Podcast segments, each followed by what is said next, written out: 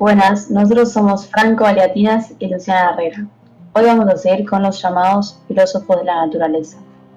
Como vimos en el capítulo anterior, el arge significa etimológicamente principio, fundamento y o comienzo. Siendo con los filósofos, Heráclito de Efeso tiene como arge el fuego, que conforme a cierta medida y proporción se enciende y se apaga.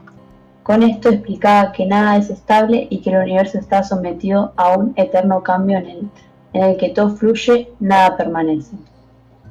Otro de los filósofos fue Demócrito de Abdera, que como elemento originario tenía los átomos, y su argumento era que la existencia se da a partir de la existencia de unidades o partículas pequeñísimas e indivisibles que son los átomos.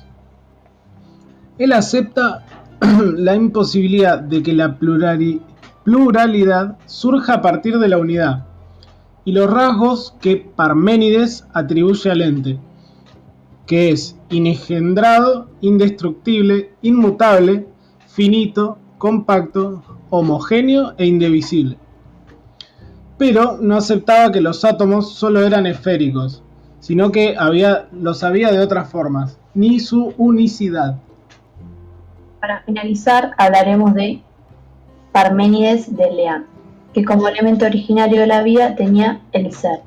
Según Parménides, el, el ser es único y solo se puede distinguir de él el no ser.